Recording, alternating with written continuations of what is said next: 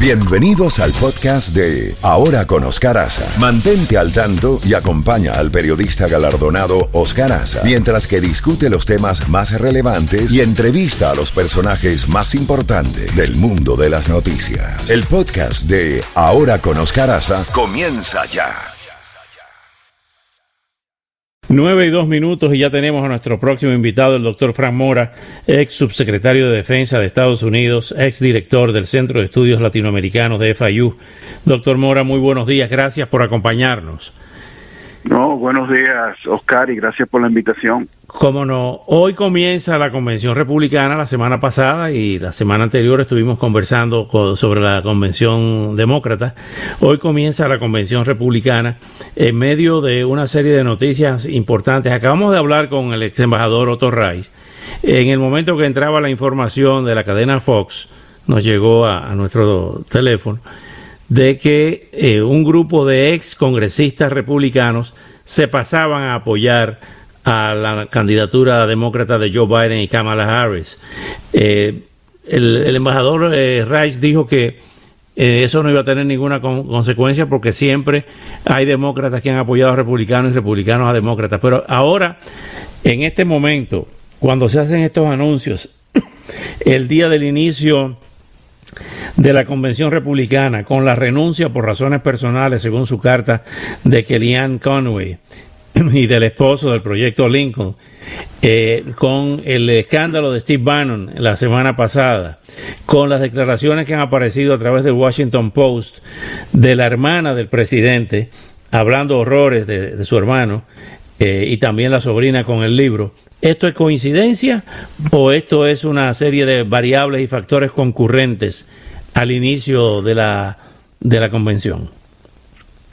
Bueno, acuérdate, eh, Oscar, que eh, esta administración se conoce por eh, escándalos que se ven casi toda la semana. han habido, por ejemplo, nueve individuos consejeros del presidente o ex consejeros que han sido incausados y condenados por corrupción. pero quiero corregir lo que dijo el embajador.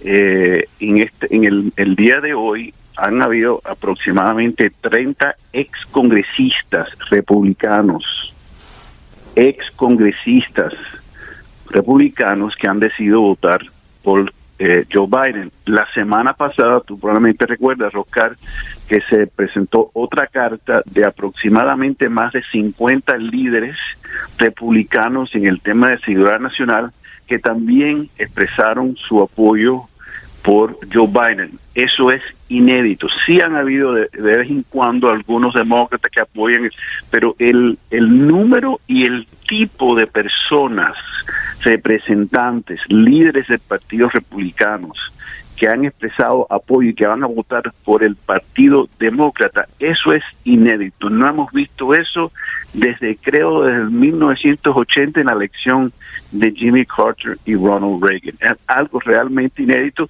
y es realmente producto de todas estas noticias que estamos viendo y que la es lamentable porque en un momento de crisis, Oscar, lo que necesitamos es liderazgo y lo que estamos viendo es un show de la farándula.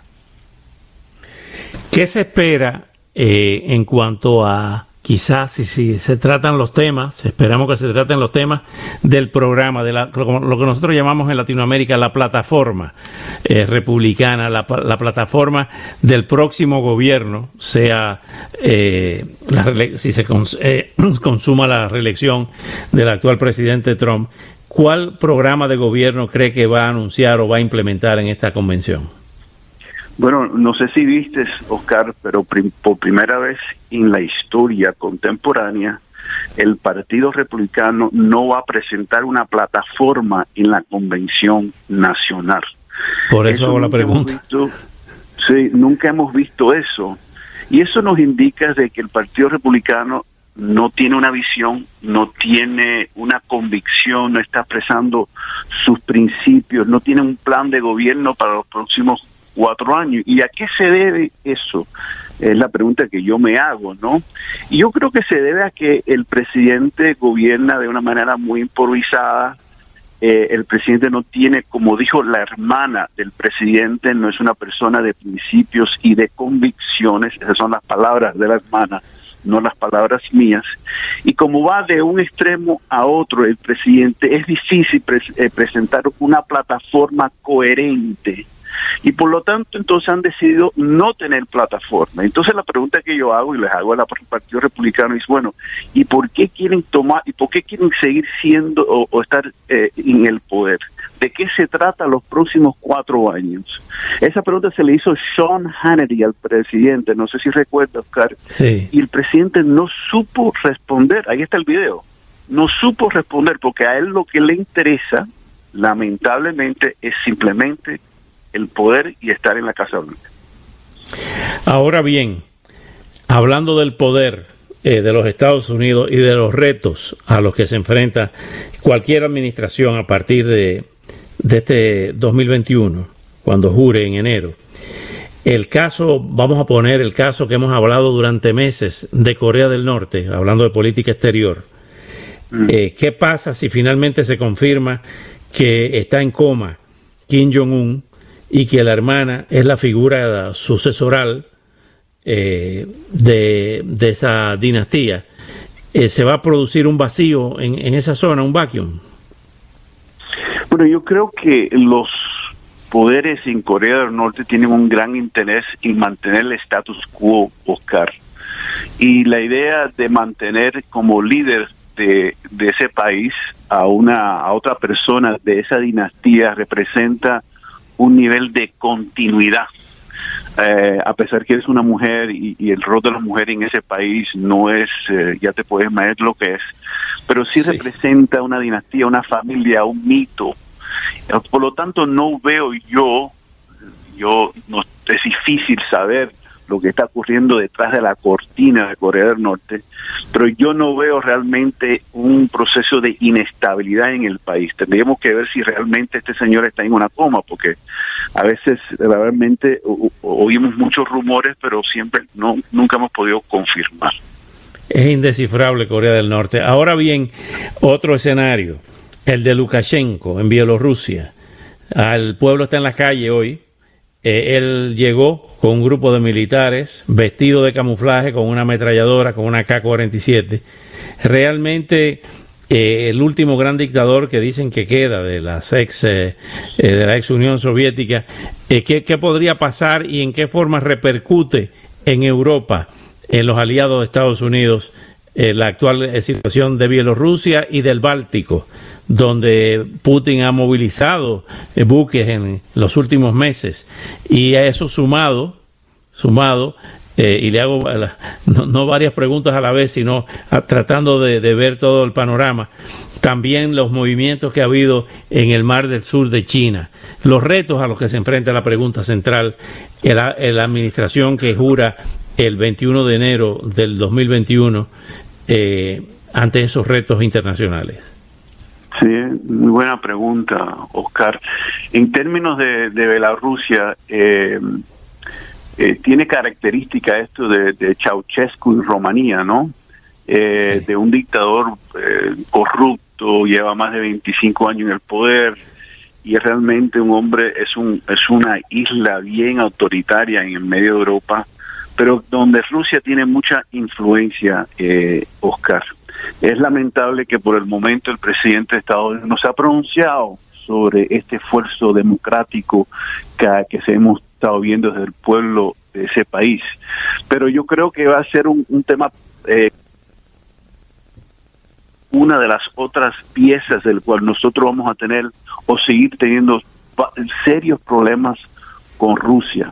Eh, no olvidemos de Ucrania, la OTAN y si Joe Biden es presidente, yo creo que la idea de, de, de, su presidencia es enfrentar a Rusia en estos temas tan importantes donde el presidente en estos momentos se ha querido retirar. Y en el mar sur de China, independientemente de quién sea el presidente, vamos a seguir teniendo problemas. Yo creo que el presidente Trump ha querido eh, tener un enfrentamiento ahora, en este momento, con, Rus con China, porque lo es cierto provecho político en, esta en esta campaña, pero independientemente de quién sea presidente, el, el, mar sur de China es un, un, sitio muy delicado, muy estratégico y, y, nosotros tenemos ahora en este mismo momento una presencia militar muy importante que se puede prestar a una a un conflicto, así que es muy delicado y no, lo que hace falta es un liderazgo muy serio para enfrentar estos problemas.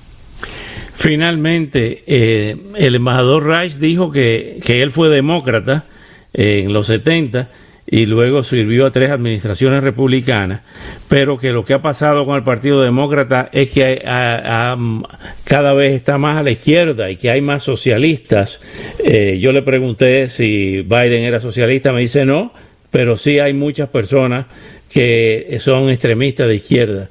¿Comparte usted esa visión o, cree que no? ¿Cree que es parte de, de la campaña? Eh, es parte de la campaña. Mira, el, el Partido Republicano, yo lo he dicho varias veces en tus programas, Oscar, cuando uno no tiene agenda, por ejemplo, no tiene plataforma, como acabamos de, discutir y hablar, lo que lo que hacen es utilizar el temor para movilizar el voto, ¿no? Que el otro es socialista, el comunista, que el otro es el demonio, que el otro es extraterrestre, ¿sabe Dios qué más van a inventar?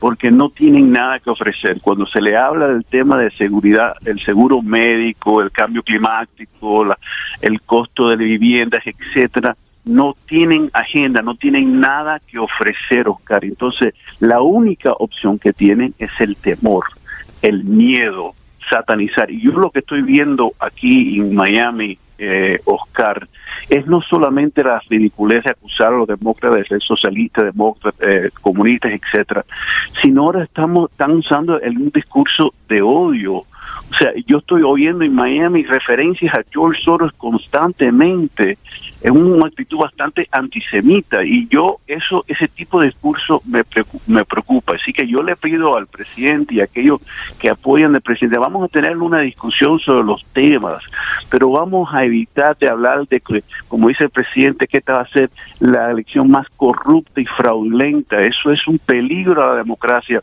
o acusar a los demócratas de ser terrorista, utilizar un lenguaje de odio. Les pido que no utilicen ese discurso y que tengamos una campaña en base a nuestros principios, valores y las políticas públicas que estamos tratando de ofrecer.